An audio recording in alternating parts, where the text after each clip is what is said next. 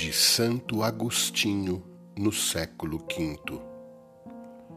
Eis, portanto, o verdadeiro sacrifício vespertino, a paixão do Senhor, a cruz do Senhor, a oblação da vítima salvadora, o holocausto agradável a Deus.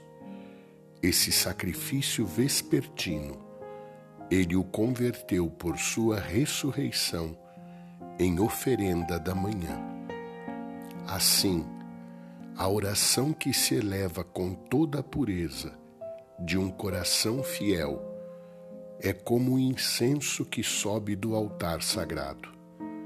Não há aroma mais agradável a Deus. Possam todos os fiéis oferecê-lo ao Senhor.